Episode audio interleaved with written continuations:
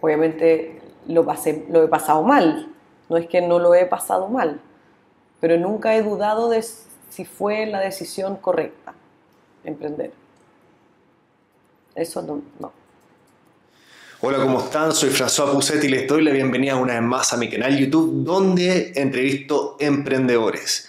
Y en este capítulo mi invitada se llama Daniela Beitelman, cofundadora de Easy Cancha, plataforma líder en gestión de espacios deportivos, partido en Chile el año 2016.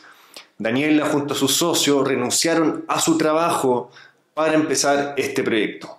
Easy Cancha hoy día resuelve un problema fundamental de los deportistas que tiene que ver con la reserva de canchas de manera fácil y rápida en múltiples deportes. Ya cuentan con más de un millón de usuarios, 400.000 reservas mensuales, 600 clubes y están presentes en 6 países. En esta entrevista Daniela nos va a contar cómo se le ocurrió esta idea, y cómo partió su negocio. Espero que disfruten, déjenle un me gusta si es que les gustó, comenten qué fue lo que más les gustó o si tienen alguna pregunta. Y por supuesto también los invito a que se suscriban a mi canal, que siempre estoy subiendo entrevistas como estas. Así que eso es todo y vamos con la entrevista.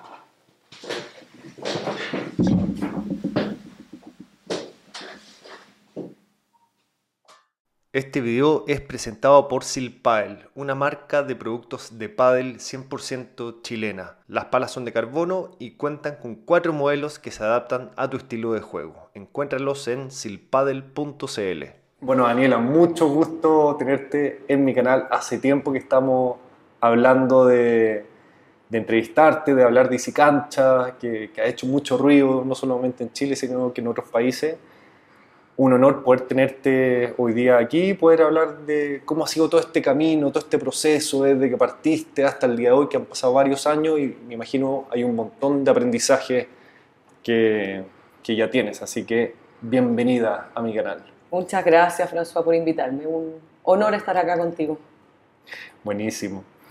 La primera pregunta para mí es muy importante. ¿Cuándo nace en ti esa pasión por hacer negocios, por emprender. Nace cuando estaba en el colegio, en la universidad, después de la universidad. No, yo te diría que bastante tardía. Yo no soy emprendedora desde que nací, a pesar de que obviamente toda la vida he hecho cosas de trabajos esporádicos, siempre bien movida. Eh, empecé a trabajar de muy chica en lo que fuera para juntar plata para viajar, por ejemplo. Ese tipo de cosas sí pero así como armar mi propio negocio eh, surgió mucho más tarde. Yo partí, estudié ingeniería y, quería salir de ingeniería y trabajar en una empresa grande, donde pueda aprender mucho, hacer una carrera, donde si también meto las patas, lo sea en mi propio negocio y, pueda en el fondo eh, seguir aprendiendo, que es lo que, porque la universidad es muy teórica, ahora cada vez está un poco más práctica, te hacen como emprender y armar tu proyecto, pero en mi época era tremendamente teórica, estuve en Buchef y no sé, la primera vez que hice una presentación, y esto es verdad, fue para defender mi tesis. En toda la universidad jamás me paré al frente de nadie a presentarle nada, entonces eh, no tenía el bichito de emprendedor en ese momento. Eso empezó a salir con los años porque, eh, de hecho, la idea de Easy Cancha sí se me ocurrió estando en la universidad. ¿Ah, sí? Sí. Que en esa época yo jugaba eh, racquetball en un club que reservar ahí era, bueno, a la antigua, pues, muy difícil, había que llamar y que te atienda la señora, que justo no esté ni en colación, ni en el baño, ni en no sé dónde, que tenga el calendario disponible en la fecha que tú quieres, etc. Entonces, ahí como que era como, ya, esto se tiene que poder hacer mejor. En esa época la idea era una página web, obviamente, pues no, no teníamos ni celulares. Eh, a esa altura. Y en el fondo, de ahí como que salió la idea, porque yo también soy súper deportista, eh, de hacer algo que resuelva todo esto para todos los deportes, a, todo el mundo en el fondo. Pero entré a trabajar a LAN y estuve ahí por 14 años, mucho tiempo, hice toda una carrera, 14 años que suena mucho, en empresas tan grandes al final uno hace mil cosas distintas, no estuve más de, no sé, dos años en, el mismo, en la misma posición, entonces al final uno va aprendiendo de, operaciones, de marketing, de ventas, de revenue management, de un montón de cosas. eh, bien entretenida. Y me tocó liderar unos proyectos bien complicados ahí, de hecho, eh, que, que, aprendí mucho. Y en uno de esos, que era cambiar el host de LAN, que es un proyecto tecnológico muy, muy desafiante en el cual trabajamos como tres años, eh, conocí a mi socio, a mi socio actual, se llama Roberto, y, en el fondo nos tocó trabajar juntos en ese proyecto y él es Computin, que también es algo muy clave para el que necesita un consejo, elegir bien al socio y elegir uno que sea absolutamente tu complemento y que no sea como tu clon, que pasa mucho, uno elige como el mejor amigo, al que también estudia ingeniería civil industrial en, contigo, entonces al final las habilidades son súper parecidas y se sobreponen.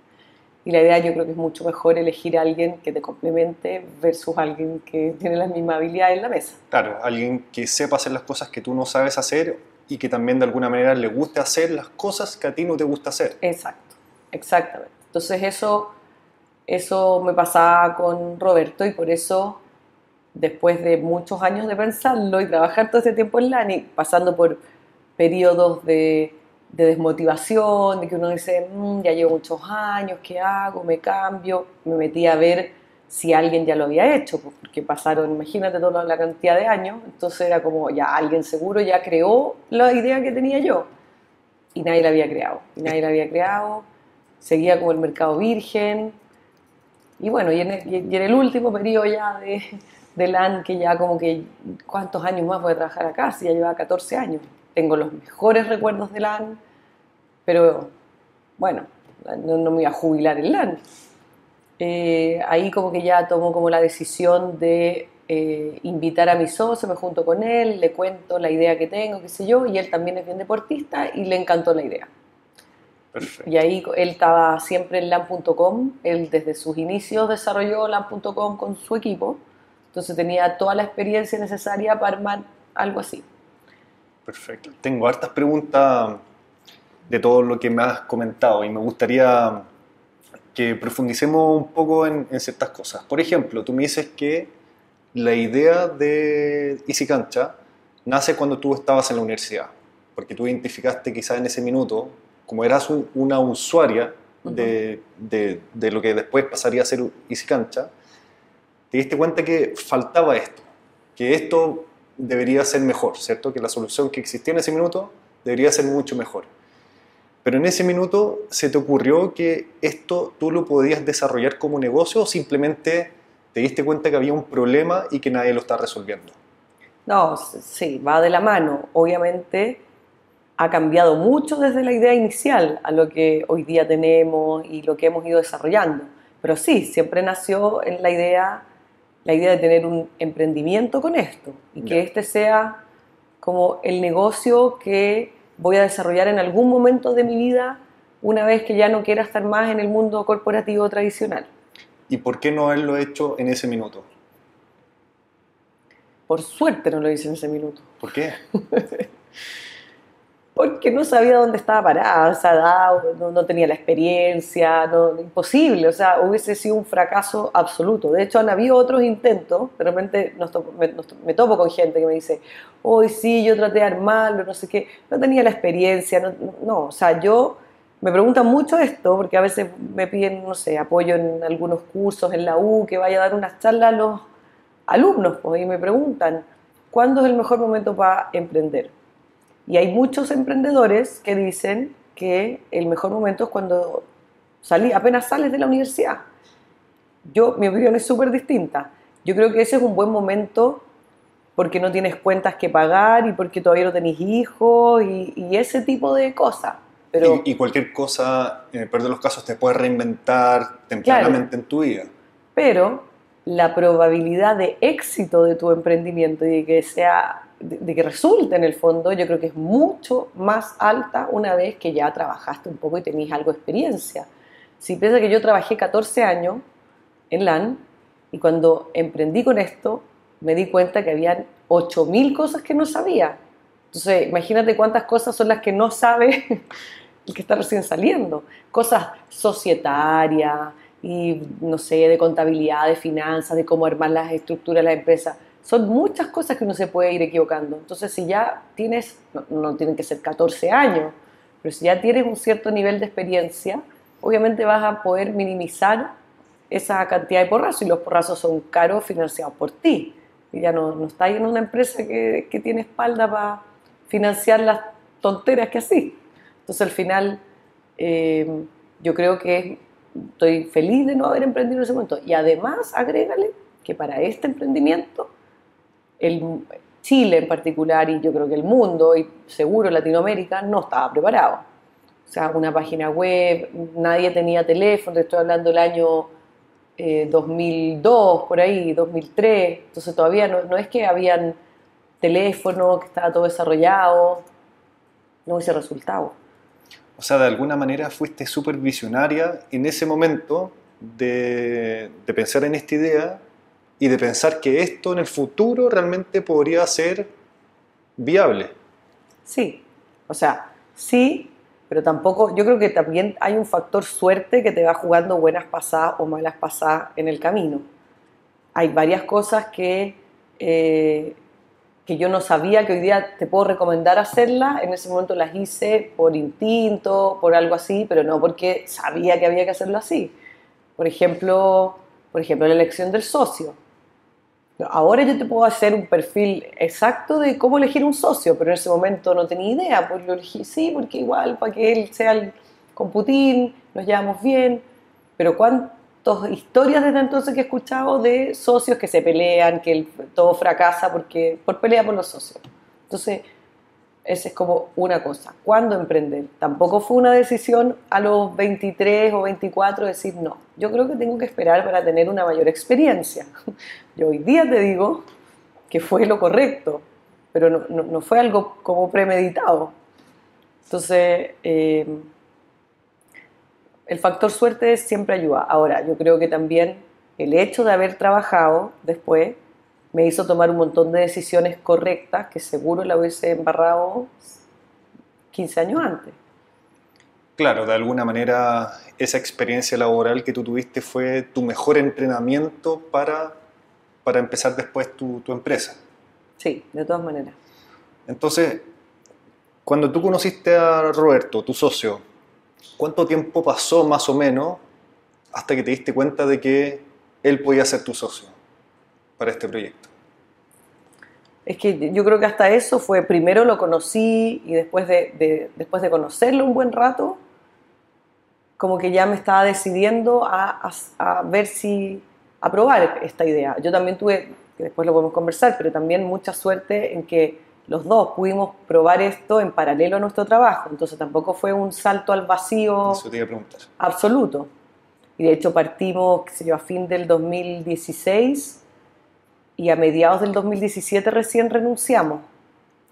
Entonces tuvimos todo un periodo en el cual él desarrollaba en las noches, el fin de semana, yo me iba a hablar con los clubes para ver si, porque no sé, pues imagínate, iba con esta idea al club y me decía, no, no, yo jamás usaría eso.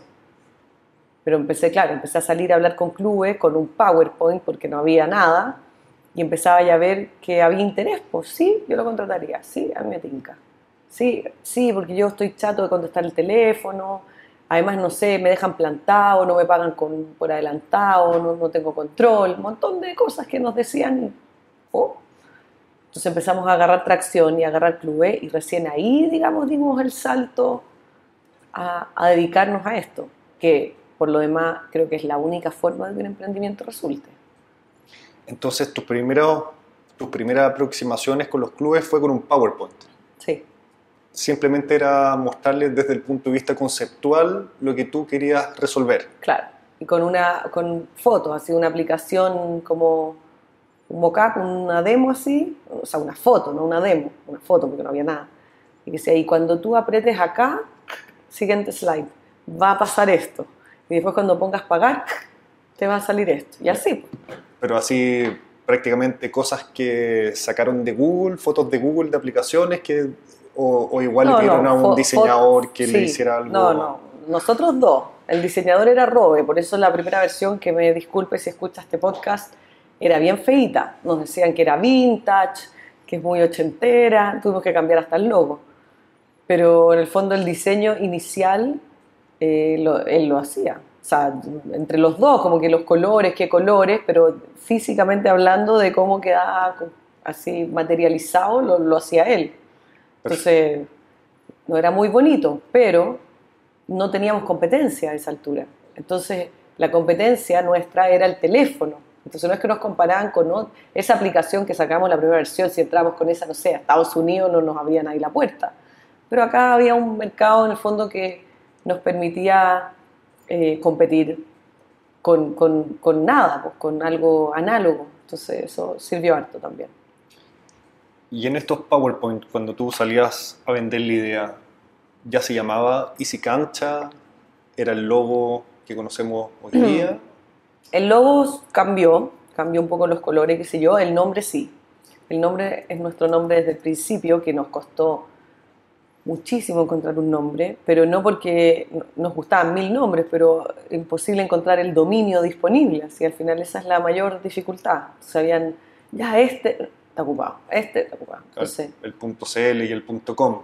El punto .com. Punto, .cl lo encontraba, pero el punto .com no, y nosotros sabíamos desde el día uno que esto iba a ser algo global, que íbamos a partir por Chile como mercado primario, obvio, hay que probar, hay que ver que funciona, que hay tracción, etcétera, pero que en un par de años después íbamos a salir de Chile, entonces tenía que ser punto .com.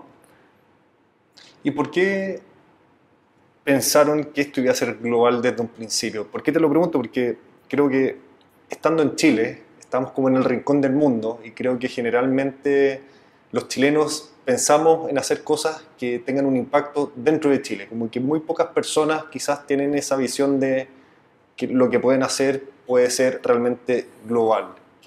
¿Cómo fue en el caso de ustedes? Es que yo creo que nuestro emprendimiento, no sé, pues es distinto a uno que, que, que vende algo físico, de partida es digital. Entonces es mucho más fácil de escalar. Nosotros cuando abrimos un nuevo mercado no tenemos que, no sé, pues abrir locales, abrir sucursales, tener logística de transporte, nada de ese nivel de dificultad. Segundo, también vimos que esta misma necesidad ocurre en los otros países, en, todos nuestros países vecinos. Y, y tercero, y lo más importante, es que Chile es un mercado muy chico.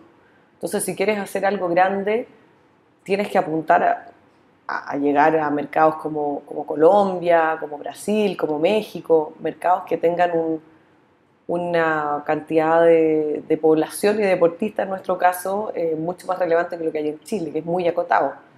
Pero, pero yo creo que también principalmente tiene que ver con que en nuestro caso, eh, además del tamaño del mercado, es más o menos fácil escalar en términos de podemos hacer la venta remota, Igual tenemos equipos afuera, que ya me imagino vamos a hablar de los países, pero eh, que, nos ayudan con la venta y todo eso, pero también hemos hecho muchas ventas remotas desde acá, con nuestro equipo de acá, vendiéndole a clubes de México, por ejemplo. Entonces, el año 2017, que fue cuando ya se lanzaron directamente a la piscina con todo, ¿en ese momento no existía algo como Easy Cancha en otra parte del mundo? Eh, muy poco existían algunas cosas muy chiquititas, eh, donde más tenemos eh, competencia, digamos, es en Europa. Acá en Latinoamérica estamos bastante solos. Estos actores, de hecho, de Europa tienen algunas operaciones chiquititas por acá, entran por acá con algunos clubes, qué sé yo, pero, pero no, en Latinoamérica estamos bastante solas. Han salido otros que han quedado en el camino, de repente hay un par que tienen un nivel de operación siempre más chico que nosotros, nosotros seguimos siendo los líderes en, Latinoamérica por lejos, pero hay otros que salen con ciertas operaciones, pero no prácticamente casi ninguno multipaís, sino que más localizado, qué sé yo, hay uno en Argentina, uno en Paraguay, como cosas más acotadas. Ya, o sea, no hay ningún, así como player que sea realmente relevante a nivel mundial. Sí, a nivel mundial sí, pero más tirado para Europa. Ah, ahí, ahí están nuestros dos competidores grandes que, bueno, los conocemos súper bien, ellos a nosotros. Eh, tenemos buena relación, de hecho, o sea, fair play siempre, así que la competencia igual es súper sana para todos. Eh, pero no tienen acá presencia muy chiquitita en, acá y nosotros no tenemos nada de presencia en Europa. Entonces, por ahora estamos en paz. Obviamente, en el proceso del desarrollo de Easy Cancha toman como referencia todas estas competencias, sean chicas, grandes, en distintas partes del mundo para ver qué cosas pueden hacer mejor, qué cosas pueden replicar, para tampoco reinventar todo desde cero, considerando que hay cosas que ya están No, ya por está supuesto. funcionando bien. Por supuesto que sí. Por supuesto que sí, siempre hay que estar, y siempre hay que estar atento, porque también el que se duerme, ahí puede entrar otro que no lo tenía ni en el radar, no sabía ni que existía, entonces siempre hay que estar atento. Y, y también lo que otro que me preguntan siempre es como, ya, pero ya está listo y si cancha, pues como que qué hacen todo el día más o menos, o sea, qué hace el equipo de desarrollo. Y esto no está nunca listo. Esto es un desarrollo permanente, todos los días siempre estamos sacando nuevas funcionalidades, nuevas, eh, qué sé yo, nuevos pasos a producción con cosas eh, choras para los usuarios o cosas necesarias para los clubes, porque nosotros tenemos dos patas, el- un sistema, un SaaS para los centros deportivos, que les, con ese sistema administran, hacen toda la gestión del club, las platas, tienen integraciones para tener boleta electrónica, un, todo un software que les resuelve toda la administración del centro deportivo y eso está en línea con la aplicación que es el marketplace que concentra toda la oferta de todos los clubes y que ven los usuarios. Entonces tenemos como dos líneas de desarrollo bien separadas eh, para ir creando cosas nuevas con clubes y con usuarios. Ya, perfecto. Entonces, volviendo a LAN, llevas 14 años en LAN y ¿cuánto tiempo antes que salieras de LAN empezó a tomar más fuerza esta idea de, de independizarte? Yo creo que como un año y medio, igual me demoré, entre un año y un año y medio yo te diría. Decidiendo, pensando, lo hago, no lo hago, porque es muy cómodo ser un alto ejecutivo de LAN. Bueno, quizás ahora menos, pero en mi época era una vida muy linda. Voy a trabajar todos los días, volvía y el sueldo a fin de mes no te lo cuestiona nadie. O sea, todo era fácil, no había que preocuparse, no había que pasar por Valle de la Muerte, ni estar preocupado de pagar los sueldos a fin de mes, ni todo lo que le pasa a la mayoría de los emprendedores en algún momento. Entonces, eh, no fue una decisión fácil, pero, pero quería probar. Igual dentro de, yo sé que hay emprendedores que se, les ha, se les ha hecho mucho más difícil porque tenía, o sea, tenía mis ahorros, los dos, ambos, teníamos como nuestros ahorros, nuestros colchones, no sé qué, y al final era, así tampoco es tan terrible, si tratamos y nos va mal, buscaremos pega, pues tampoco es como que a veces uno lo ve peor de lo que es. ¿Cuánto- ¿Cuántos años tenías, por ejemplo, cuando ya tomaste esa decisión? Eh, tenía 41, A los 41 renunciaste. sí, a los 41 renuncié. Y por ejemplo, ¿qué, qué decían tus, tus amigos, tu familia, cuando tú les contabas que ibas a dejar este trabajo para hacer esto? No, me apoyaban en general, me apoyaban. O sea, al final, eso también fue algo que me dio LAN, me dio mucho, mucha red, muchas redes en ya toda la, la- la nueva generación, como que ya se cambió la generación de LAN y por lo tanto todos están distribuidos en un montón de lados. Entonces, también eso te da tranquilidad de que, de que uno, y uno también 14 años ya te conocen, ya sabes cómo trabajas, ya sabes un montón de cosas de ti, entonces no eres un desconocido que te va a costar tanto arreglártelas en la vida si es que este emprendimiento en el fondo fracasa. Así que no, no, yo creo que confiaron harto en mí. No, no tuve nadie cerca que me diga así como, estáis loca, ¿cómo vais a hacer eso? Además la idea le gustaba a todo el mundo. Es como, igual es sexy, ¿cachai? Es como una idea chola, no es como, no, voy a traer clavos de China y los voy a vender súper barato. Es como, además que fome, que lata, no, todo mal. En cambio esto era una idea entretenida, todo el mundo hace deporte, que hoy día también me pasa, donde voy, no, ¿y tú qué así? No, un emprendimiento, no, bueno, y si cancha, ¡Ah! y si cancha, yo lo ocupo, soy usuario, juego pádel y lo reservo todo el rato. Entonces al final, en el fondo la idea era atractiva, eh, tampoco era de tan alta inversión, por lo mismo que hablamos antes. O sea, no es que tenía que invertir un millón de dólares para hacer la primera compra en China de clavos. Entonces al final, como que todo se dio para que salga bien. Es una buena pregunta y yo creo que mucha gente se pregunta justamente cuánto tiene que invertir para iniciar un emprendimiento tecnológico como de estas características. A ver si nos puede ayudar con esa, orientación? Es que yo creo que un emprendimiento tecnológico, o sea, primero obviamente no hay una respuesta porque depende de mil cosas y depende de, en particular, por ejemplo, del time to market, en cuánto rato también quieres tenerlo en el mercado, porque obviamente si tienes más tiempo, puedes ir más lento, con menos inversión que si necesitas tenerlo esto rápido. Eh, acá, en el fondo, en nuestro caso en particular, mi socio era el que desarrollaba. Entonces, el costo que nosotros invertimos en plata real eh, es mucho más bajo de lo que se necesitara, necesitase si es que en el fondo no es uno de nosotros el que está codificando. Los desarrolladores buenos son caros, mi socio es tremendo desarrollador, o sea, muy, muy bueno en lo que hace. Entonces, al final, eh, la inversión inicial era tiempo de él, era tiempo mío, mientras trabajábamos más encima del LAN, entonces igual todavía teníamos el sueldo.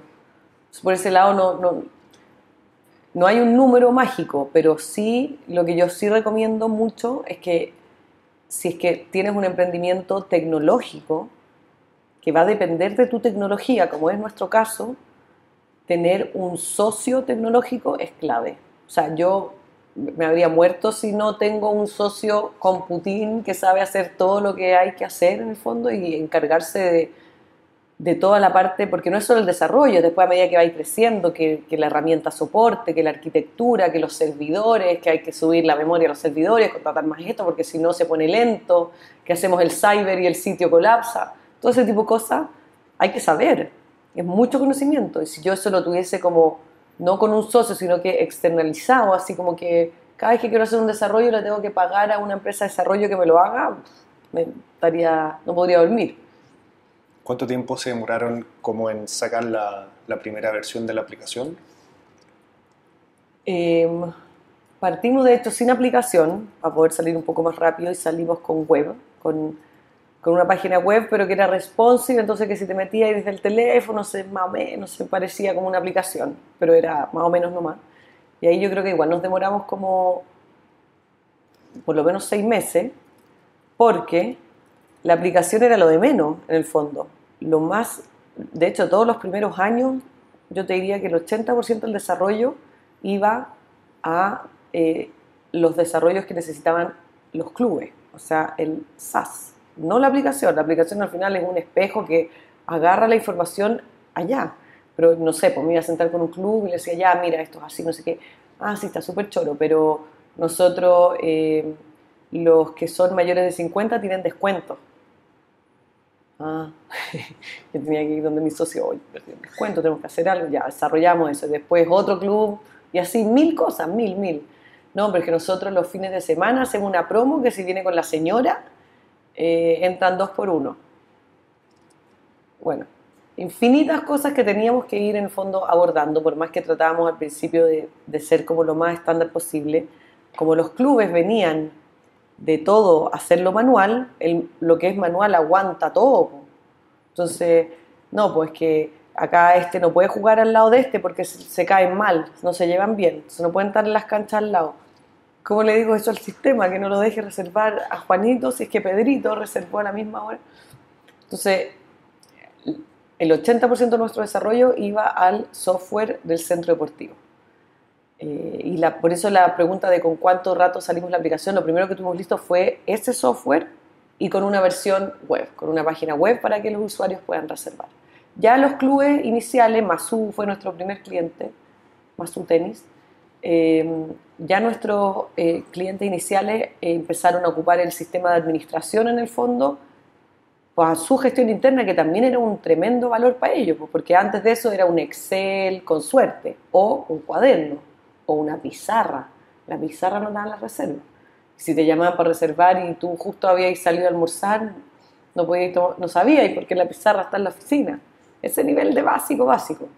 Entonces, eh, con el primer admin yo creo que nos demoramos como seis meses, que ahí salimos con el admin más la página web.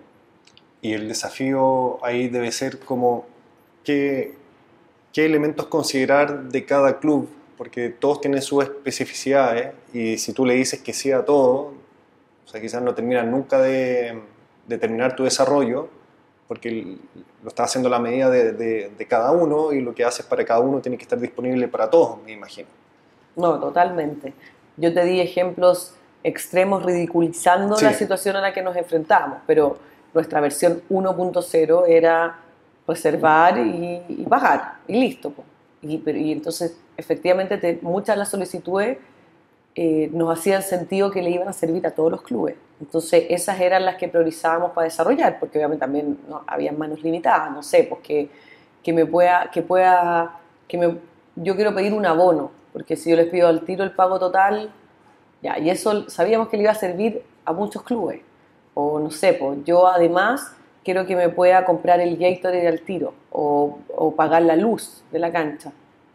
Eso es algo que nos los pedían varios clubes, entonces lo íbamos desarrollando. Entonces siempre priorizando lo que sabíamos que le iba a servir en el fondo a toda la comunidad de clubes que teníamos eh, versus el que ya quiere que, no sé, pues, la cancha se abra con el iris del ojo. Claro. Entonces, cuando renunciaste a tu trabajo, ¿lo hiciste al mismo tiempo que, que Roberto? ¿Los dos renunciaron al mismo tiempo, más o menos las mismas semanas, qué sé yo? Mismo día. Mismo día. Sí. Junio del 2017. 30 de junio del 2017, los dos estábamos ya fuera dedicados a esto. ¿Y, los dos tenían el mismo jefe? No. Ya. Nos dejamos un área coja. No, porque él estaba en LAM.com y yo estaba en, en otra área, en un área más comercial. Ya. ¿Y ese día que renunciaron, en qué etapa del desarrollo estaban? No, ya, ya teníamos el sistema funcionando y con mil cosas por hacer de desarrollo. Y yo tenía que salir a vender porque obviamente uno sale al principio a vender, por mucho tiempo vendí yo, de hecho.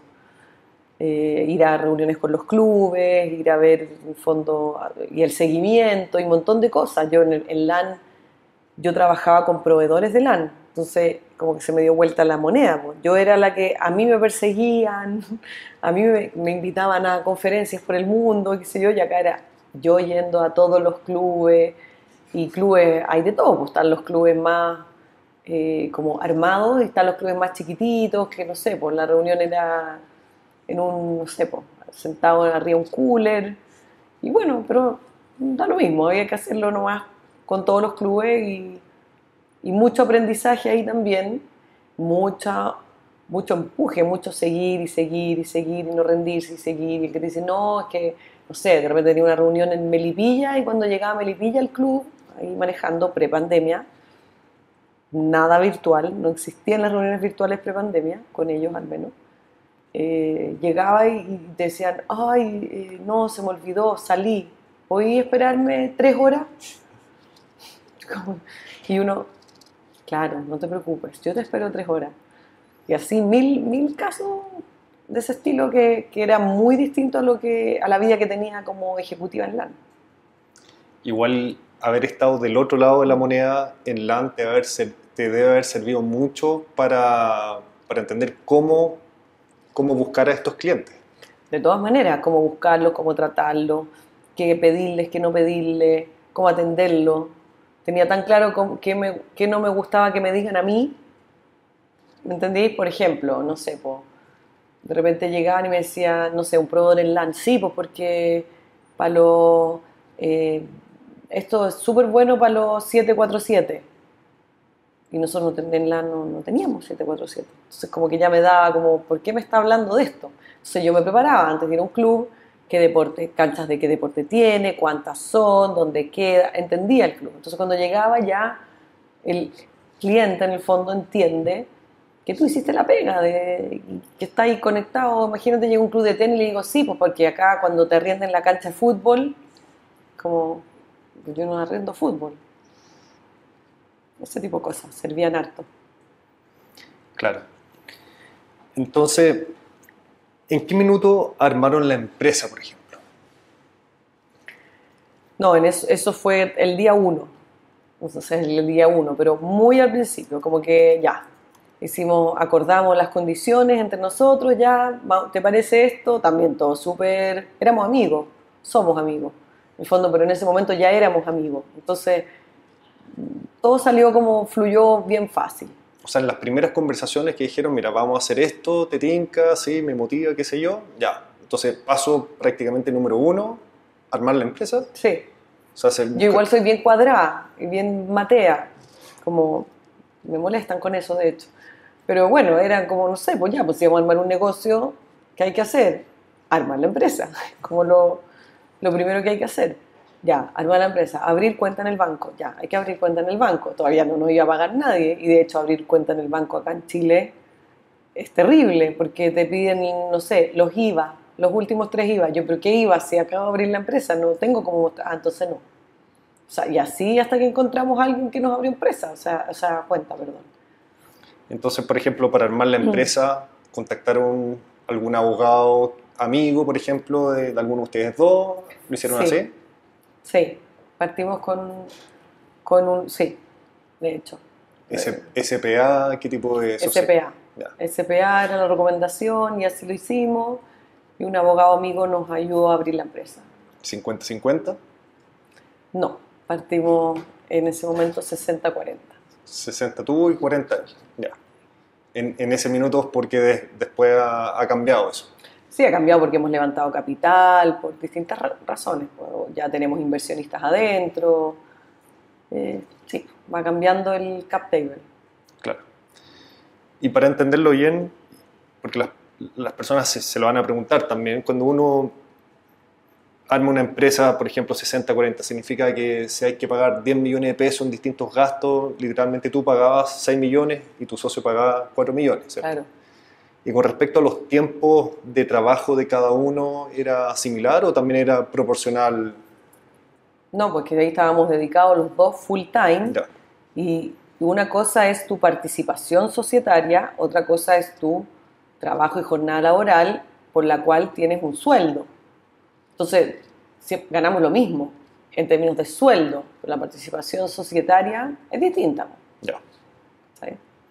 Perfecto. Entonces, cuando tú, o sea, cuando ambos renunciaron a LAN, ¿ya tenían algún cliente? Porque entiendo que tenían el desarrollo ya listo, ¿cierto? Y tú tenías que salir a vender. Pero ya tenían uno que otro cliente, Sí. ¿sí? Sí, teníamos hartos, o sea, 20, ponte tú. Ah, ya, o sea, ya generaban ingresos en el minuto que renunciaron. Sí, muy poquito, porque además para enganchar a los clubes al principio no, pero tres meses gratis, seis meses gratis, un- creo que Masú tuvo un año gratis al principio porque todavía no, no sabíamos cómo iba a andar. Pero igual eran ingresos que no, o sea, nada de eso llegaba ni a los talones del sueldo que teníamos en LAN como ejecutivo. Pero ahí fue cuando ya levantamos capital. Y con esa capital, con ese capital ya nos podíamos pagar un sueldo, un sueldo muy inferior a lo que ganábamos en LAN, pero que nos permitía vivir. Entonces al final ahí va a ir compensando. ¿Ese levantamiento de capital en qué momento fue? Eh, cuando al, mismo tiempo que renunciamos.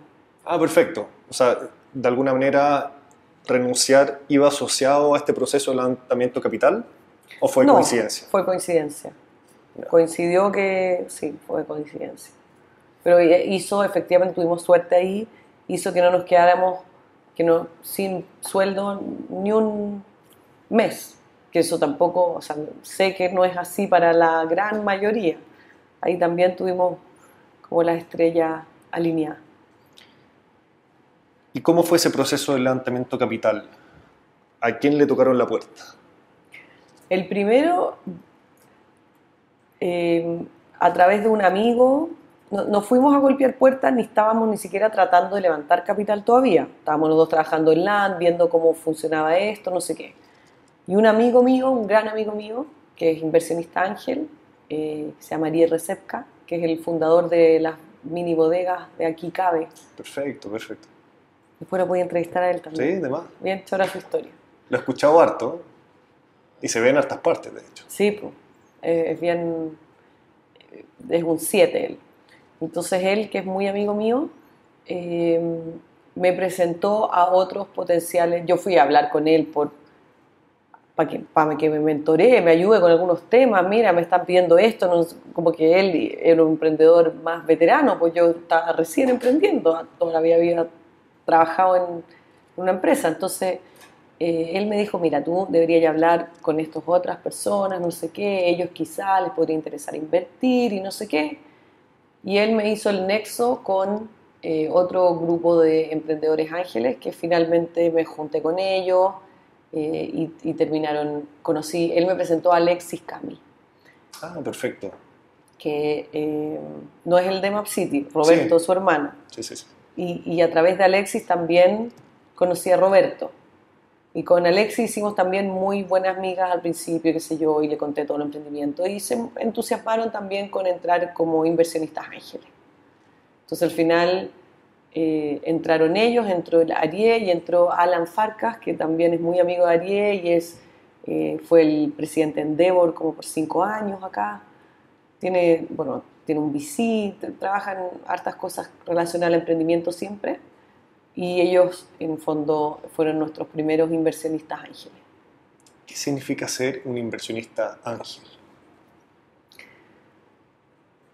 Es una inversión un poco más chica que una inversión probablemente de un VC o algo así y menos estructurada, yo diría, porque ya no hay, es como, es como entre amigos, es como una inversión entre amigos, básicamente más o menos amigos. Ari era mi amigo, los otros, que son muy buena onda todos, los conocí por esto, no los conocía de antes.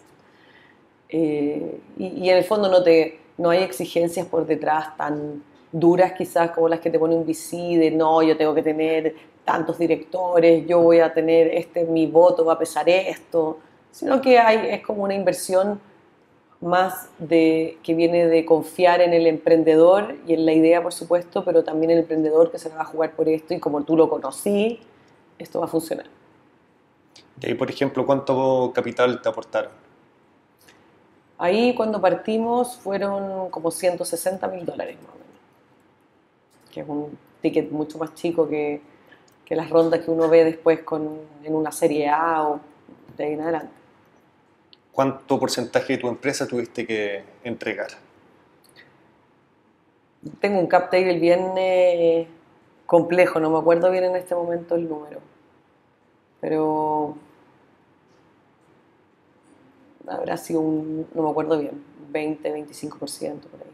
Ya, perfecto, 20, 25%. Y estos 160 mil dólares fue un número que tú dijiste, mira, yo necesito tanta plata para para realmente desarrollar esto como lo tengo pensado hacer? Sí, sí. En general en los levantamientos de capital uno tiene que tener muy claro para qué está levantando capital y, poder explicárselo y, que convenza al que está poniendo su plata. O sea, en el fondo uno no levanta plata, la plata no es gratis. Muchas veces, de hecho, hemos nosotros rechazado capital en más procesos más adelante, no, no en ese momento, porque no, no la necesito ahora, pues entonces si no es gratis, si, si tomo esa capital tengo que dar un porcentaje de mi participación y yo estoy convencida de que esto va a llegar a ser mucho más grande, entonces no, no quiero la plata ahora, cuando la necesite te voy a ver de nuevo. Entonces al final es eso. Y a grandes rasgos, esos 160 mil dólares, ¿cuáles eran las principales áreas en las cuales iba a utilizar ese dinero? Principalmente desarrollar el producto, desarrollo y eh, pues salir a vender. O sea, y a medida que íbamos vendiendo también empezamos a necesitar ayuda de alguien, por ejemplo, de soporte, porque no sé, por los clubes, tú tienes un cualquier software y tienes que llamar a alguien para que te ayude si no sabes configurar algo. Entonces, ese era lo principal, el principal objetivo era, eh, en el fondo, concretar este proyecto acá en Chile con, esa primer, con ese primer levantamiento, sin pensar todavía en salir de Chile hasta que acá no estemos seguros que funciona, que hay tracción, etc. Y es, por ejemplo, ok, necesito 160 mil dólares y el plazo para ocupar este dinero es, por ejemplo, un año. Claro, ¿Funciona así? Me va a durar tanto tiempo porque tengo este plan. Este plan dice que voy a gastar de esta forma la plata y que me va a ir trayendo estos resultados ¿Cuánto tiempo fue en, tu caso? ¿Te acuerdas más o menos? Eh, entre yo creo que fue como dos años. Dos años, ya. Más o menos. Entonces ahí tú le presentas, por ejemplo, como un, flujo de caja. Claro, una proyección, cómo venimos, cómo vamos, de aquí a dos años, dónde vamos a estar con tu plata, ¿a dónde me va a dejar el fondo? Tu plata, ¿a dónde me va a dejar? ¿Acá también armaste un equipo? Sí, chiquitito todavía, por suerte, porque la pandemia nos agarró con un equipo chico. Ah, claro. Que es bien importante. Em, sí, fuimos creciendo muy poquito. Igual hoy día somos pocos, tampoco somos tantos. Hoy día somos alrededor de 25 personas. Pero en ese momento crecimos y llegamos a ser ahí 5. O sea, aparte de tú y Roberto, contrataron a tres personas más. Exacto. ¿Y esas tres personas qué roles eran? Eh, un diseñador, un desarrollador y una persona de ventas, que también hacía soporte, porque los roles no están muy definidos cuando tienes un equipo de cinco personas, todos hacen de todo.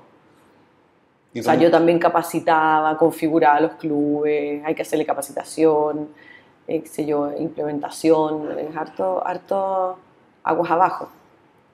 ¿Y dónde trabajaban? ¿Arrendaron una oficina? ¿Estaban todos juntos? ¿Cómo lo hacían? Como parte de la inversión que de los inversionistas ángeles que, que tuvimos, nos prestaban, ya, ya, habíamos partido con remoto igual, pero como dos o tres veces a la semana nos juntábamos en la oficina de uno de nuestros inversionistas, que le sobraba espacio y nos pasaba un, un espacio y ahí trabajábamos juntos.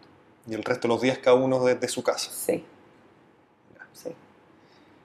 ¿Qué dirías tú que fue lo más complejo en este proceso, en estos primeros meses? ¿Cuáles diría, dirías tú que fue fueron los principales desafíos? Yo creo que eh, yo creo que el equipo de desarrollo que saca la cresta trabajando y todo, pero siempre va, es un gran desafío para el área comercial lidiar con eh, los tiempos que toman los desarrollos. Porque uno lo necesita ya, ya me lo compraron, ya me compraron esto, pero es que a mí me va a tomar un mes desarrollarlo. Entonces, estar como en el, en el medio de esta, de esta como situación es como súper complicado de administrar porque tienes que administrar a los clientes, la frustración interna del equipo que no llega a los plazos. Esa parte es, es, como un tremendo desafío. Y bueno, y por supuesto, eh, ir viendo cómo se te acaba la inversión y, los ingresos que van levantando, pero a la vez también va invirtiendo más, porque va contratando a otra persona, entra otra persona, entonces ir logrando llegar al punto de equilibrio o no lograrlo, eso es súper estresante. Con respecto al primer punto del desarrollo, te refieres que, ok, le vendiste el proyecto a un club, y tú te refieres a implementarle el SaaS en, en, su club, ¿a eso te refieres con que...? No, me refiero a que cuando se lo vendimos me dijeron ya, pero yo quiero que también haga esto y esto y esto, y nosotros decimos sí, obvio, mira, no está ahora, te voy a implementar esto, pero en un mes va a estar esto listo, y después vais viendo de aguas abajo que eso no ocurre, porque hay contingencias operacionales, porque pasan mil cosas, porque hay otros desarrollos, ¿Por qué no lo priorizamos bien y priorizamos otra cosa? Hay un montón de razones, pero de cara al cliente, ¿qué le importa? En el fondo, tú me dijiste que esto iba a estar en un mes y después no llegamos. Entonces eso es como bien estresante. Es el típico pleito entre comercial y desarrollo. Entonces para ti, tu rol principal era salir a tocar las puertas de todos los clubes que hubiera. Sí, sí al principio sí. Eso era constante. Todos los días, por ejemplo, tenías como tu hoja de ruta y tu meta era, por ejemplo, visitar cinco... Conseguir la reunión, muchas llamadas en frío, llama a un club y te contesta la recepcionista, que en verdad de qué le estáis hablando y que es más, si le habla, está pensando, pero con esto ya me voy a quedar sin pega yo, no me van a necesitar. Entonces era súper importante saber llegar a la persona adecuada, a la persona que decide y no a, las trabas que a veces uno tenía en el camino. Entonces, harto aprendizaje ahí de cómo vender. ¿Y como qué aprendizaje tuviste que podrías compartir? Distintas técnicas que uno va como eh, incorporando para llegar a la persona indicada, qué es lo que tenés que decir las primeras frases o cómo mostrarte, para qué decir, conseguirte el teléfono del, del adecuado. De hecho, algo que pasa mucho que con los emprendedores, yo me junto con hartos emprendedores que están como partiendo, qué sé yo, y siempre les digo que tienen que son súper celosos, muchas veces, no siempre, de su idea, como de contarla, porque para que no me la vayan a copiar. Ahora, si te la pueden copiar tan fácil, en verdad tampoco es tan buena tu idea. Entonces, en el fondo, contar, contar tu idea, contar de qué se trata tu emprendimiento, cómo lo vayas a hacer y todo, porque cada vez que tú lo cuentas, siempre hay alguien en la sala que algo te va a aportar. No, estamos haciendo un emprendimiento de deporte, no qué, ah, pero mi tío tiene un club. Oh, dame el teléfono a tu tío. O no sé qué, ah, pero yo vi algo parecido allá. Mm, ya voy a conocer quizás un competidor. Entonces, al final, uno se guarda la información y no se ve para nada. A mí a lo largo de, también de estos años, ¿cuántas veces me han dicho, oh, yo tenía la misma idea que tú y no lo hice? Pucha, la cagué, parece, porque a ti te ido súper bien. Y yo, o sea, entre la idea y haberlo hecho y que te vaya bien, hay como tal Everest. Entonces, como que no, no creáis que así como, oh, justo no lo hice. No, no es así. Es mucho trabajo, mucho empuje, mucho esfuerzo. Eh, pero bueno, el punto es que contar ayuda mucho porque van saliendo aportes de otras personas siempre. Después de cuánto tiempo que partieron, dirías tú que esto empezó a funcionar y empezó a generar más tracción? Yo creo que después de como un año, un año por ahí. El primer año fue más duro. Eh, igual la parte más difícil era conseguir la reunión con el que decide. Porque una vez que conseguía la reunión con el que decide, el 80% al menos me decía que sí. O sea, no era difícil la venta, era difícil conseguir esa reunión con el que decide. Eh, pero después de como un año que ya teníamos una masa de clubes importante, no sé, habremos tenido 60, 70 clubes, no me acuerdo bien, ya se empieza a correr la voz y ya el que tiene un club ve que el de al lado tiene cancha, él no tiene, entonces en el fondo, oye, pero si implemento cancha me va a ir como el de al lado, ya como que ya se pasa, empieza a ser difícil quedarte fuera de esta como bola de nieve positiva que se va formando. Es como que tú tengáis un departamento que quería arrendar y no vaya a pensar en hacer tu propia página web para arrendarlo. Obviamente que lo vaya a poner en alguno de los marketplaces que están hechos para eso y que es donde todos los usuarios se meten. Claro. Y de ese 20% de las personas que te decían que no, ¿hay algo que se repetía con más frecuencia? En general, eh, el usuario de, el, ahora menos, ahora ha avanzado mucho y la pandemia nos ayudó mucho, pero el administrador tipo de muchos centros deportivos era muy básico. Entonces, de repente había clubes que no tenían computador, ¿a dónde voy a ver esto? Entonces, eran como más a la antigua y les gustaba el cuaderno, ni siquiera el Excel. Entonces, esos eran como un poco más, más reacios, pero, pero eran los menos.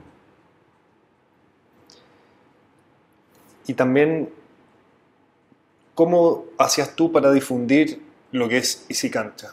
¿Era simplemente tocando las puertas o también ya eh, buscabas otras, formas como, no sé, publicidad por redes sociales o contenido orgánico por redes sociales o, no sé, trabajar con una agencia de comunicaciones, por ejemplo? ¿Cómo lo hiciste tú para darte a conocer? O sea, al principio mucho internet nomás, buscando clubes en internet, sus teléfonos, sus contactos.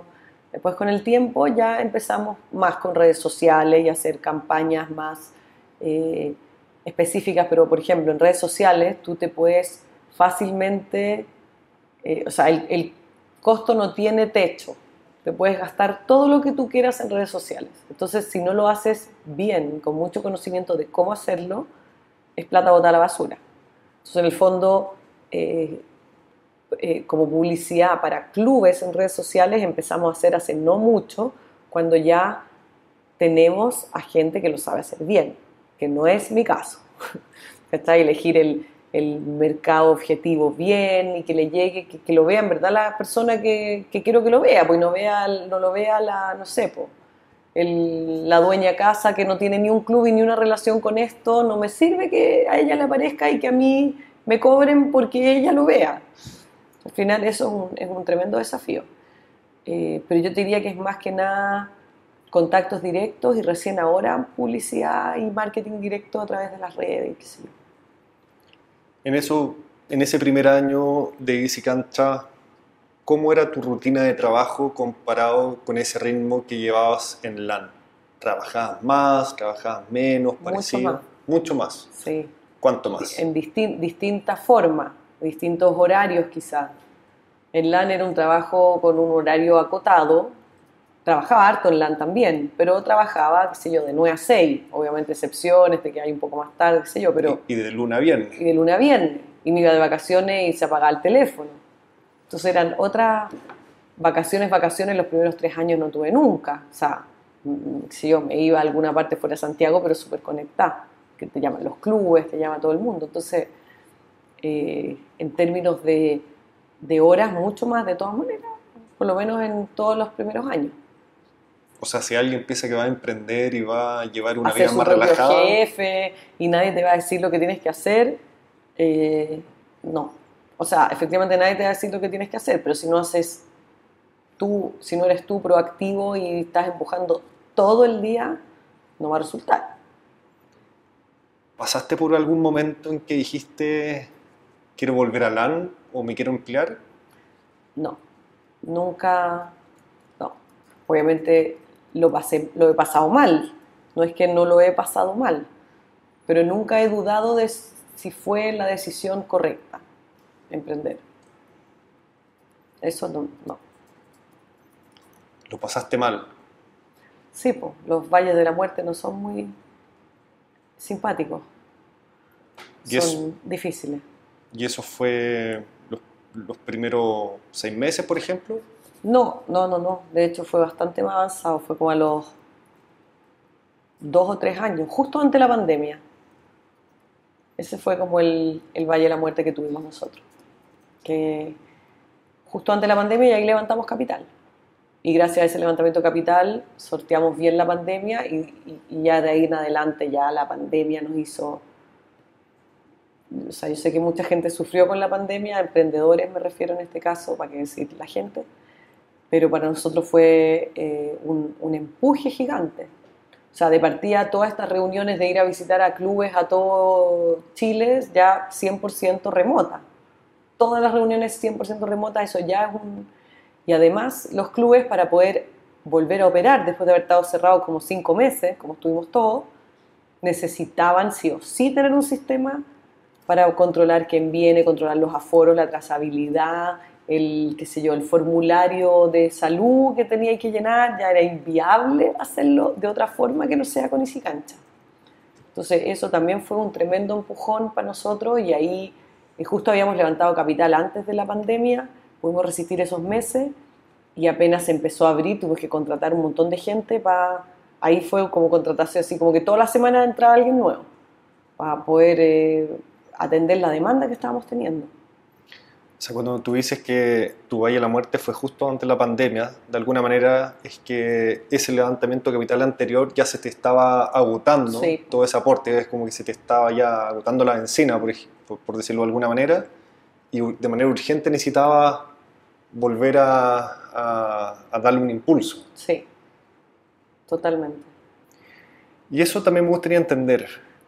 Cuando, las cuando las startups entran en este mundo del levantamiento capital, siempre es un levantamiento capital después del otro. Pero ¿cuándo se acaba eso? ¿Hay algún momento en que ya no se necesita levantar capital o es un proceso continuo?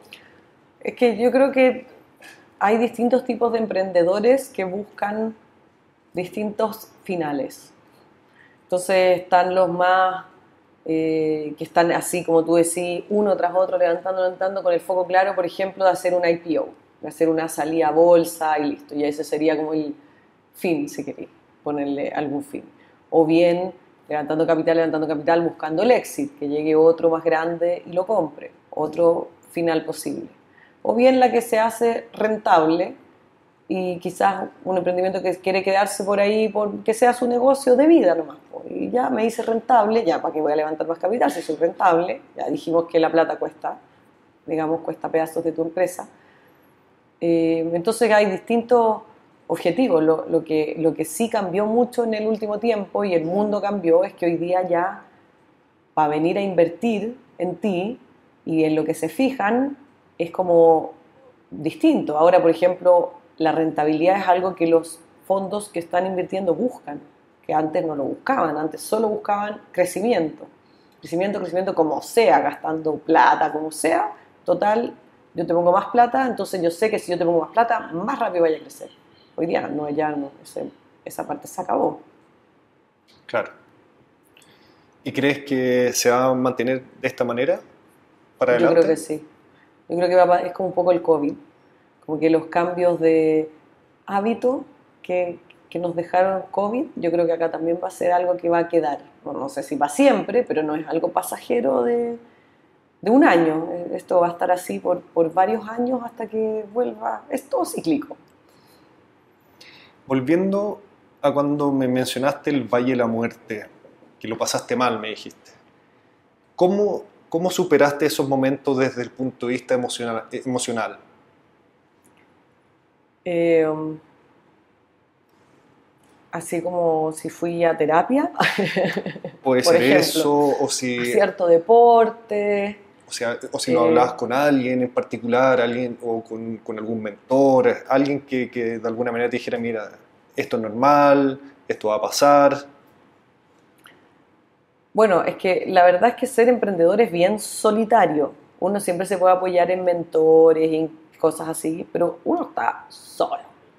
O sea, te pueden decir esto va a pasar y no sé qué, pero en la noche tú eres el que duerme con el problema y con que se acerca fin de mes y hay que pagar los sueldos y me queda plata para dos meses o tres meses y ahora dos y ahora uno. Entonces al final eh, es, bien solitaria la pega obviamente lo hablaba con mi socio, lo hablaba con cercanos, pero, pero ahí está lo que te sale de adentro, el león que te sale de adentro para poder eh, subsistir y, claro, uno, uno, se atormenta con, pucha, no sé cuántas familias que dependen de mí, ¿cachai? Dependen de nosotros, de que, de que estemos ahí para pagarles el sueldo a fin de mes. Por suerte nunca nunca pasó nada y no, o sea, son preocupaciones, en mi caso fueron preocupaciones que no llegaron a nada real, de no poder pagar las cuentas o los sueldos ni nada, siempre hemos cumplido con todas las obligaciones financieras, pero, pero, eso no te quita la preocupación de adentro. Bueno, entonces hacer deporte también era otra cosa que sí te ayudaba a, salirte un poco de, de esa preocupación del momento. Sí, totalmente. ¿Siempre jugando racquetball o ya...? No, no, eso fue universidad, nunca más jugué racquetball, o muy poco. Eh, voleibol, mi deporte es el voleibol, hasta el día de hoy. Eso te iba a preguntar también, ¿qué te gusta hacer aparte del trabajo? Jugar voleibol es mi pasión, juego tres veces a la semana, juego en una liga, viajamos a competir a distintos lados, fuera de Chile, hemos viajado varias veces esa es como mi máxima pasión.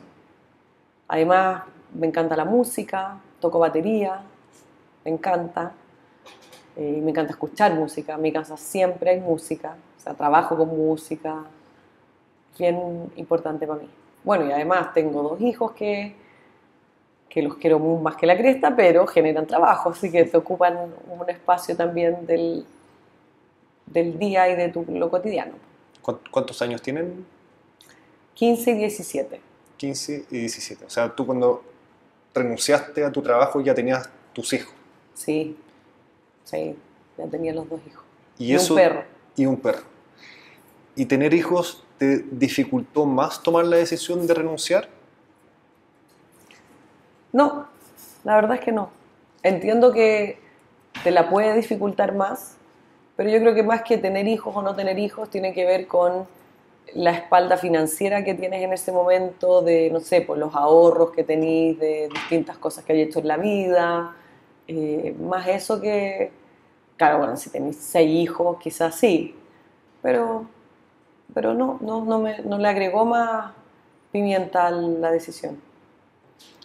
Qué bueno escucharlo, porque uno escucha más los consejos de otras personas que te dicen emprende cuando no tienes hijos, ¿cierto?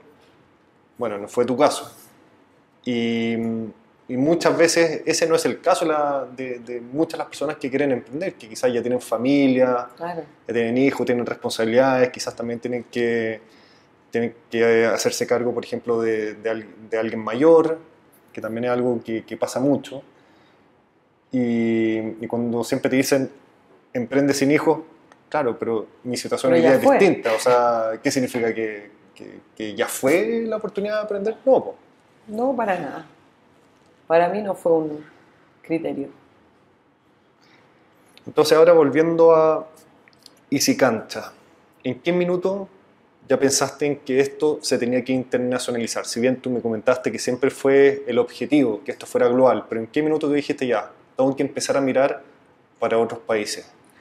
Cuando ya vi que acá había atracción suficiente, que en el fondo ya eh, había agarrado fuerza, teníamos hartos clubes, hartos usuarios, buenos reviews, eh, la gente nos conocía, era el momento de dar el salto. ¿En qué año fue eso?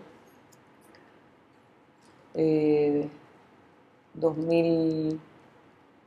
2021, 20, 21, como justo saliendo de la pandemia, saliendo entre comillas, porque igual no... Claro, sí. Como que y salía y volvía a entrar, ¿te acordáis? Así como... Claro. Ya, eh, no, de nuevo, ya sé. Y mencionaste que era un momento que ya tenías hartos clubes, hartos usuarios, más o menos cuántos, para tener una idea. No sé, no me acuerdo bien, pero deben haber sido unos 150 clubes acá en Chile, quizás por ahí. Y, usuarios, no sé, hoy día ya estamos, estamos a puertas de llegar al millón de usuarios. 900 y tantos mil. Así que estamos bien felices con eso. En ese momento, no sé, de haber tenido 300 mil usuarios, pero por ahí, puede ser. ¿Y hoy día cuántos clubes tienes? Hoy día son un poco más de 600 clubes, por ahí. Entonces dijiste ya, tengo que internacionalizarme, es el momento. ¿Y cuál fue el primer país que miraste? Bueno, teníamos ciertos planes, pero finalmente se dieron las cosas distintas porque nos empezaban, nos pasaba que nos contactaba gente que vivía en otros países, que ya vivía allá, chilenos, ponte tú, que les encanta Cancha y querían ellos ser los, los que llevan Cancha para allá. Entonces, de hecho, nuestro primer país eh, fue Brasil, que es como nadie parte por Brasil pero teníamos allá una persona de confianza que quería llevarlo para allá y quería probar y qué sé yo, y así fue que partió Brasil. Con Ecuador nos pasó lo mismo y con Argentina nos pasó lo mismo. O sea, esos fueron los primeros tres países. Sí. Primero Brasil, después creo que Argentina y después Ecuador, por ahí. Lo de Brasil me imagino que es por un tema del idioma, de la cultura y obviamente apuntar a todos estos otros países Perú, Colombia, donde, el idioma es el mismo, es, mucho más sencillo. Sí, claro, de todas maneras. De hecho, con Brasil tenemos esta barrera de idioma que no es menor. O sea, hoy día la persona que tenemos allá no habla muy bien inglés. Entonces, como portuñol, así entendiéndonos a media. Al final es por eso no más, porque si, si fuera por tamaño de mercado, Brasil sería la opción número uno quizás claro. para expandirse si uno está en Chile. Sí, de todas maneras. Ahora, Colombia es un mercado súper grande, que también ya estamos, México un mercado enorme, o sea, hay hartos mercados por acá, por barrio bien grande, bien atractivo. Sí. Entonces, en estos tres países partieron con, con, una especie de embajador en cada uno de estos países. Sí. ¿Y cuál era el rol de este embajador? Ventas. Ventas. Full ventas. O sea, captar clubes. Porque todo hasta ahora, toda la parte de desarrollo y como áreas centrales de marketing, qué sé yo, eh, son, están acá en Chile, se hacen desde acá. Entonces, afuera nos dedicamos a tener gente que venda. Que venda. ¿Y eso es un pago por comisión? O sea, si logran, si logran captar una cierta cantidad de clubes, ¿se llenan una comisión? ¿Cómo funciona? una estructura del estilo, digamos. Obviamente tienen un sueldo, son colaboradores de Easy Cancha y como en cualquier posición de venta, un variable de acuerdo a los resultados. ¿Y eran personas que tú conocías de alguna manera o, simplemente eran como fans de Easy Cancha?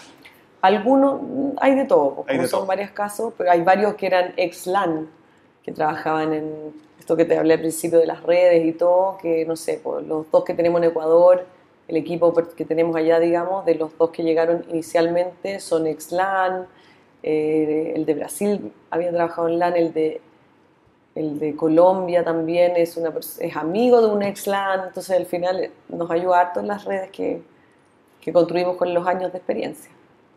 Perfecto. ¿Y cómo fue ese experimento de, de partir con, con, con, ellos en estos países? ¿Ha sido positiva en el sentido que, que han crecido y, y, han seguido replicando esta fórmula en otros países? Sí, súper positiva porque al final eh, es súper importante para los países, no sé, pues en Ecuador que vendan en ecuatoriano, en Colombia venden en colombiano, no es lo mismo, los clubes como que quieren hablar en el mismo idioma así de verdad. De acá igual hemos vendido, en México no tenemos a nadie y los clubes que tenemos, que son poquitos, de hecho nos han llegado solo y lo hemos vendido desde acá.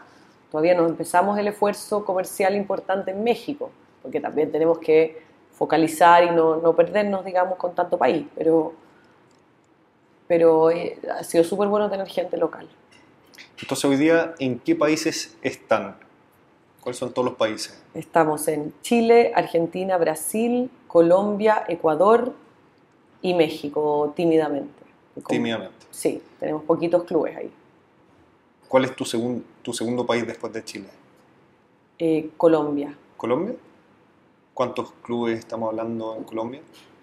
Hoy ya tenemos cerca de, alrededor de 100 clubes por ahí. Ya. Más o menos. ¿Y cuál es el peso de de, de, estos otros países versus Chile? ¿10% y Chile 90%? ¿Será algo así?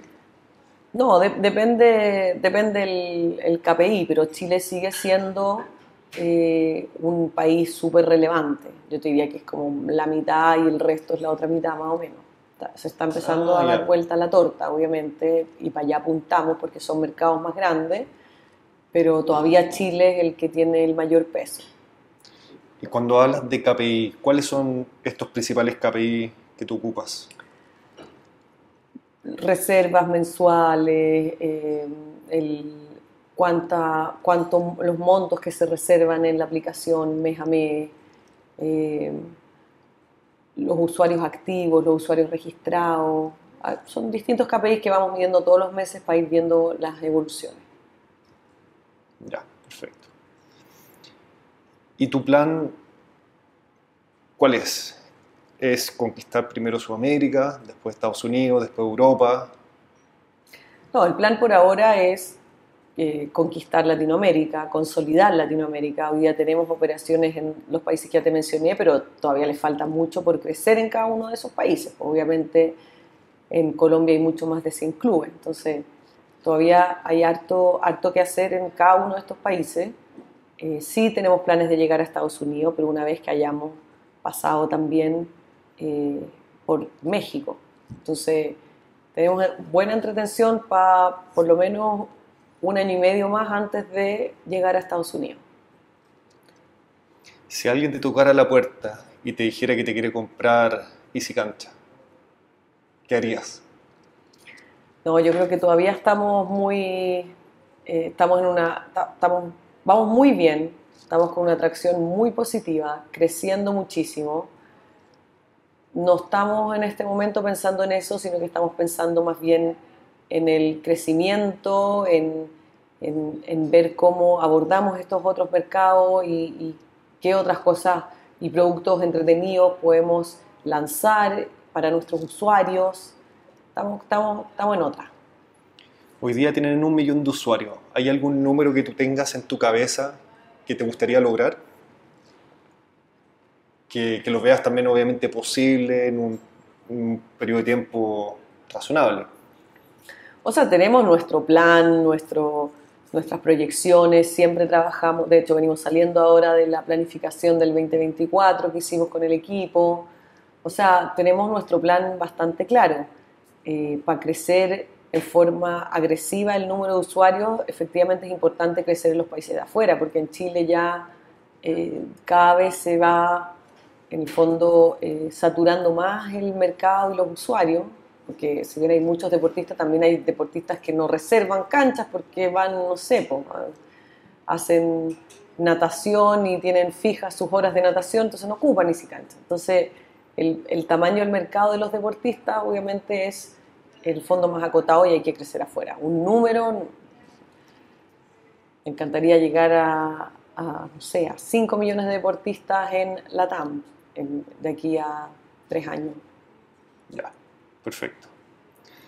Y con respecto a los deportes que están presentes en Easy Cancha, ¿cuáles serían los principales?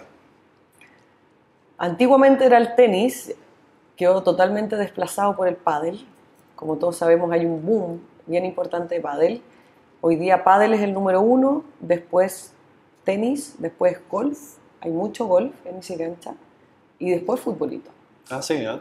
Y entre esos cuatro deportes concentran más o menos el 80% de la parrilla y todo el resto de los deportes son el otro 20%. ¿Y es más o menos parejo el porcentaje de, de estos cuatro primeros deportes? Mm, más o menos, no tan parejo. El, el pádel, 35% más o menos, eh, y de ahí ya va bajando. El tenis será un 25% y, y de ahí, qué sé yo, el golf un 20% y así. El fútbol, que era el rey máximo, está, está bastante desplazado. ¿Cuándo se revirtió todo esto? ¿Al comienzo de la pandemia? Sí.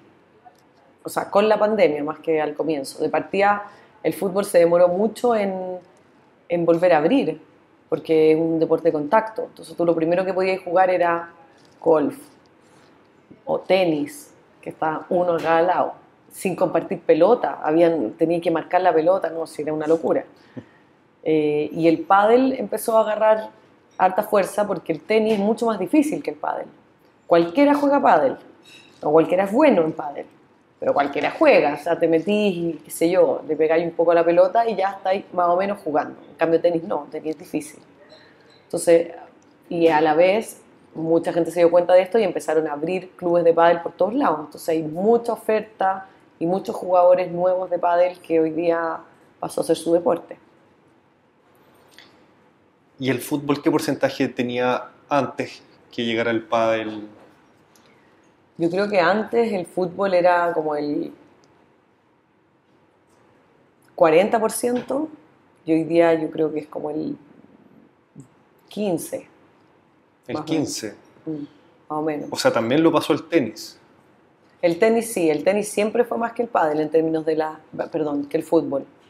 En la aplicación, porque también piensa que, no significa que, piensa que uno reserva para 14, entonces hay 14 jugadores, entonces no significa que hay más gente que juega tenis que lo que juegan fútbol. Claro, claro, exactamente. Te- Yo te estoy hablando de la cantidad de reservas, ¿cachai? Perfecto, perfecto. ¿Y qué, qué, qué, mm, qué otras KPI nos podrías compartir como de la actualidad de Easy Cancha? Mencionaste un millón de usuarios, 600 clubes, obviamente estamos hablando en número aproximado. ¿Qué otro dato es relevante para conocer el impacto que está teniendo Easy Cancha en Latinoamérica? Bueno, hoy día tenemos alrededor de eh, 400.000 reservas mensuales, un poco más. Eh, ya llegamos, como tú dices, al millón de usuarios. Eh, seis países, planes bien ambiciosos de seguir expandiéndonos. Eh, se reservan hoy día en la aplicación más de eh, 5 millones de dólares mensuales, que es harto también. Esos son como los principales KPI que manejamos. ¿Y el modelo de negocio de Easy Cancha, cuál es para tenerlo claro?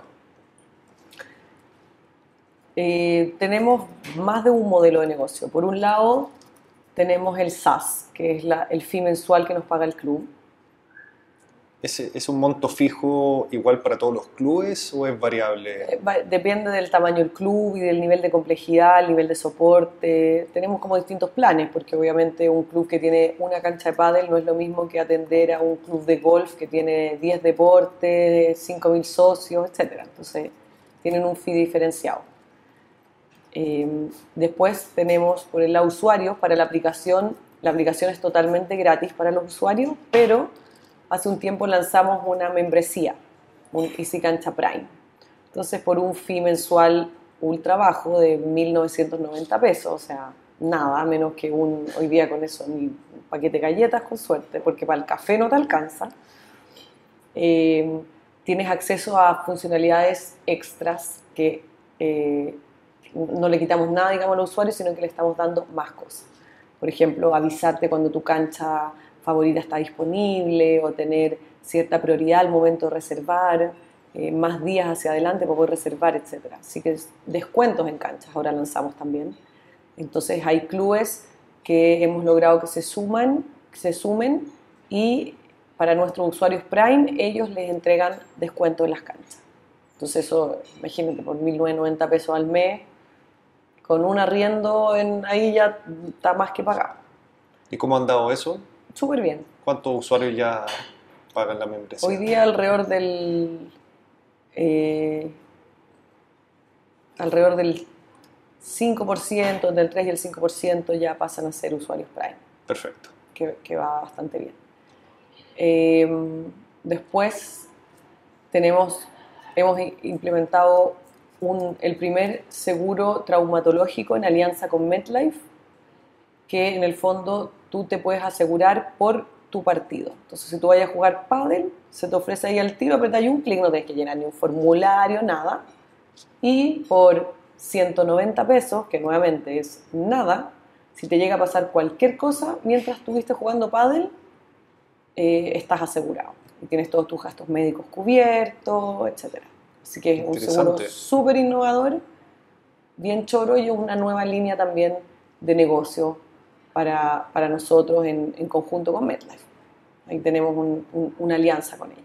¿Qué porcentaje también están tomando un seguro al momento de hacer su Eso está creciendo bastante. Al principio como que no, la gente no entendía mucho, qué sé yo, pero hoy día alrededor del 15% más o menos eh, va tomando el seguro.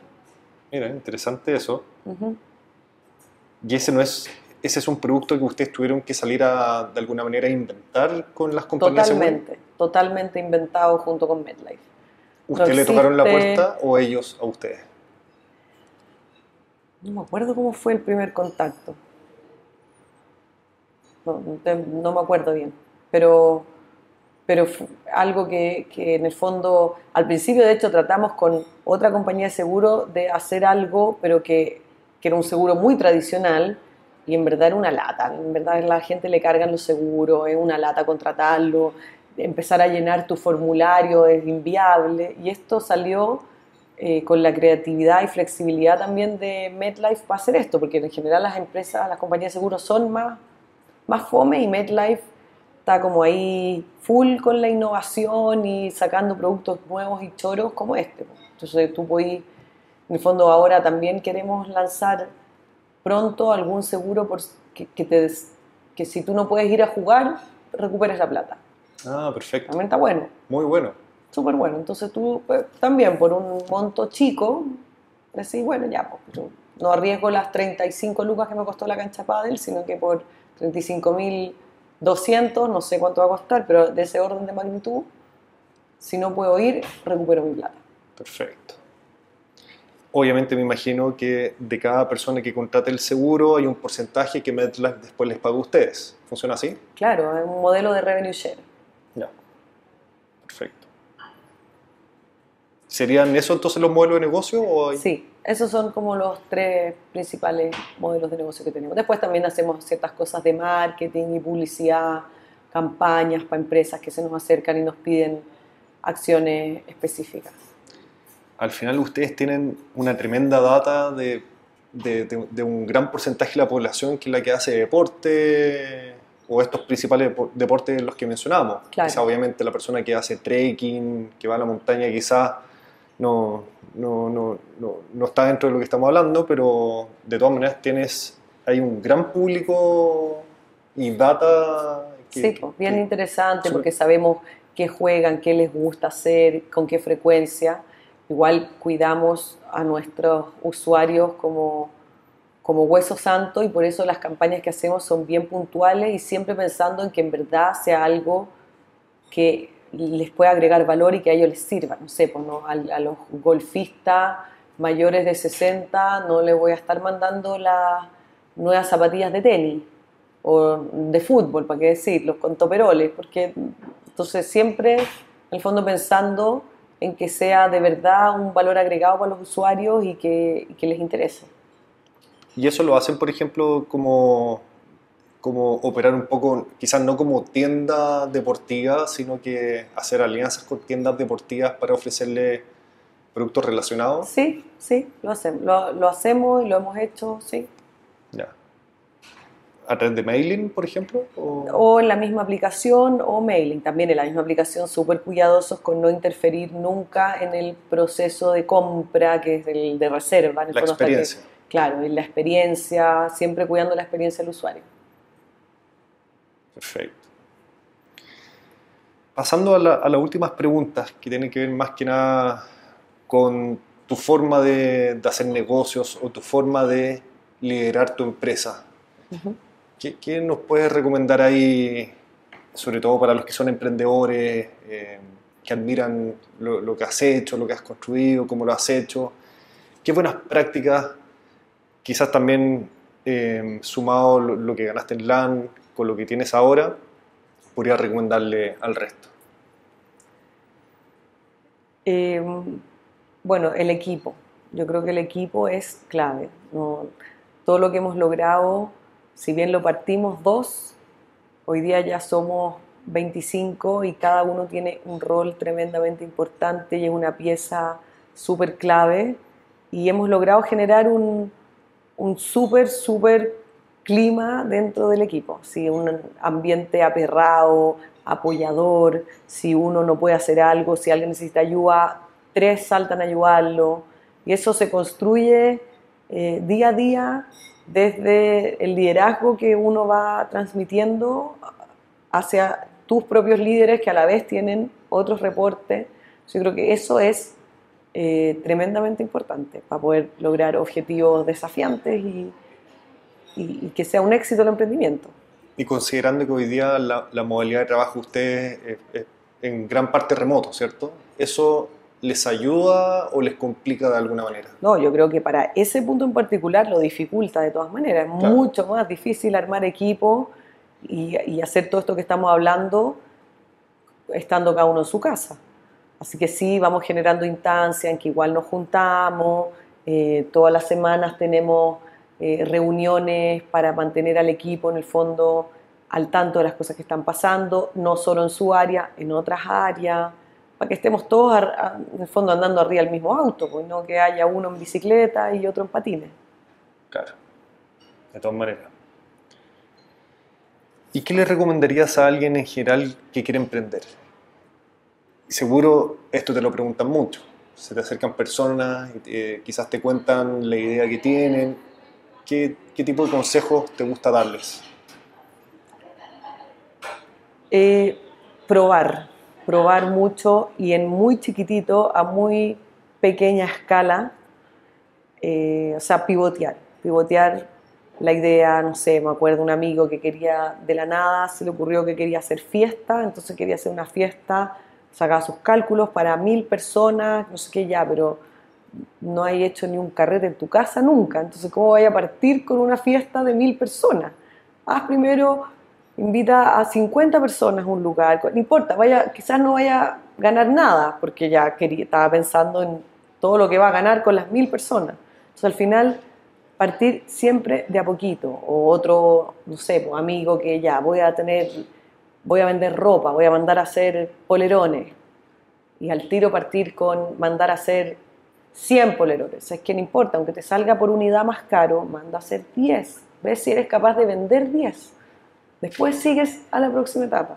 Aunque no generes utilidad en un principio. Absolutamente, vas a generar mucho aprendizaje para no embarrarla, porque, bueno, y, y así como que en el fondo pivotear, partir de chiquitito, partir con, con, con un MVP acotado que puedas testear, aunque sea a mano, eh, no sé, po, aparentar que es súper tecnológico y por detrás que haya alguien llamando por teléfono. Nosotros al principio también lo pensamos, ya sabéis que estos clubes, pongamos, por ejemplo, cuando me acuerdo lanzamos la app, eh, lo lanzamos con cuatro clubes.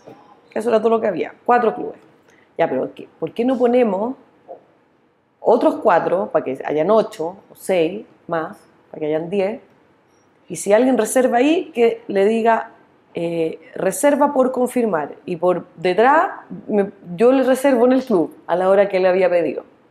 Y después le confirmamos. Y las otras será en línea. Y de cara a usuario, él va a pensar que, tiene, que tenemos muchos clubes. No lo hicimos porque era en verdad inviable estar por detrás llamando, pero en el fondo lo que quiero decir es que hay soluciones que se pueden implementar que te van eh, ayudando a testear, a testear tu idea, a testear el mercado, el fit con el mercado, el fit con el producto. Entonces, son hartas cosas que uno puede hacer antes de tirarse a la piscina con todo, y, invertir y gastar un montón de plata y de tiempo eh, y no llegar a, nada. Hace poco entrevisté al fundador de Rappi y justamente decía algo relacionado con esto. Decía que al principio uno debería hacer muchas más cosas que no escalan, que no escalen y yo creo que diste con un muy buen ejemplo eh, ese de publicar un servicio que quizás no está automatizado por detrás, pero de cara al, cliente final no se va a dar cuenta. Quizás va a ser como algo estético y por detrás van a haber personas haciendo muchas cosas manuales, que finalmente eso es lo que te permite testear barato, rápido, sin tener que desarrollar quizá algo que después nadie va a querer utilizar, por ejemplo. Y y yo creo que también es algo que se ha repetido mucho en mi, en mi entrevistado. Ese consejo así muy, muy, muy bueno. Te iba a preguntar también si hay algo que te hubiese gustado saber en un principio cuando ya decidiste irte por este camino de Easy Cancha. Porque ya me mencionaste que cuando tuviste esta idea en la universidad de alguna manera intuiste que no era el momento adecuado ni el timing adecuado y necesitabas vivir una cierta experiencia antes de, de, querer ser emprendedora, ¿cierto? ¿Hay algo que te hubiese gustado saber que lo aprendiste con el tiempo? Que lo sabes hoy, pero que no lo sabías el año 2017 cuando renunciaste a LAN? Sí. Em, cuidar, cuidar mucho el cap table. Porque cuando uno está partiendo, repartir porcentajes como que no duele mucho porque en verdad estoy repartiendo porcentajes como de nada.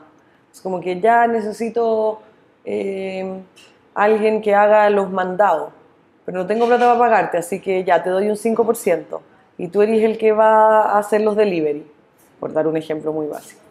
Y en ese momento el 5% ni te duele, y después te duele, y te duele mucho cuando te empieza a ir bien y cuando ya necesitáis levantar capital, y ahí vas a tener que ceder porcentaje, ese 5%, uff, que duele.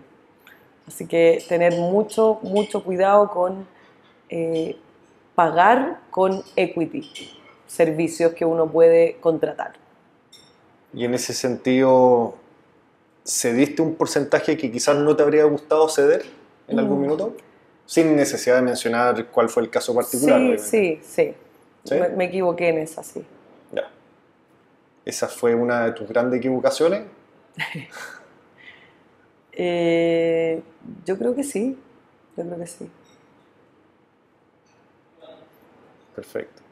Bueno, al final te agradezco mucho que, que, que cuentes esos detalles que generalmente son las cosas que no se cuentan mucho, que son las cosas que de repente tampoco cuando uno ve una entrevista a un emprendedor no, no lo dicen, siempre te, te cuentan las cosas bonitas y, y son estos pequeños, los, estos pequeños detalles los que quizás marcan la diferencia en algún momento en, en tu empresa.